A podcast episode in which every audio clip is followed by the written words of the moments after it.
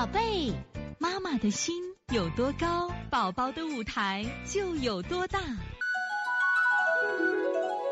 现在是王老师在线坐诊时间，九四六，哈尔滨程程妈，八岁男孩，八十斤，八岁男孩八十斤，好胖的宝宝呀，腺样体肥大，扁桃体肥大，睡觉打呼噜，侧睡能睡好一些，没有鼻炎症状，动则出汗，出的是凉汗，总喊没劲儿，大小便正常，啊，你看看，你看看。宝宝八十斤，竟然出什么汗凉汗？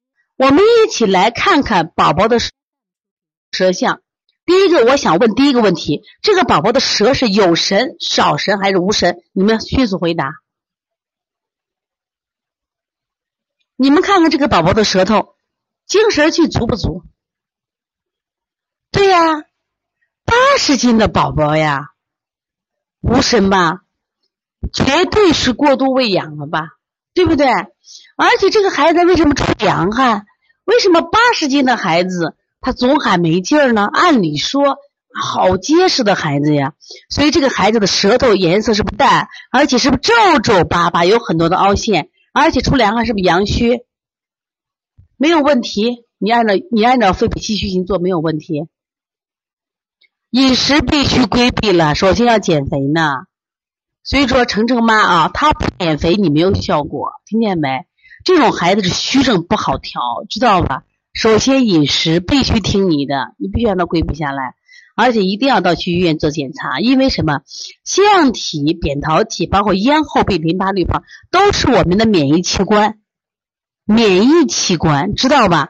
所以说，当他身体进入不该吃的食物的时候，他都会增生的呀，都会增生。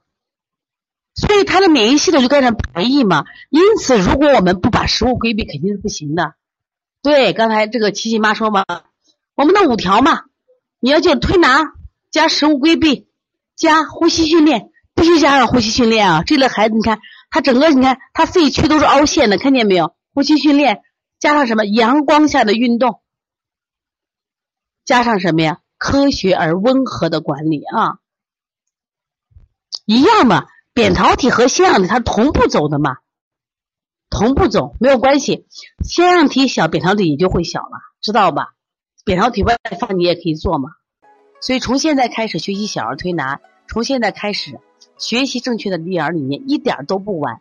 也希望我们今天听课的妈妈能把我们所有的知识，通过自己的学习，通过自己的分享，让更多的妈妈了解，走进邦尼康小儿推拿，走进。邦尼康的课堂，让我们获得正确的育儿理念。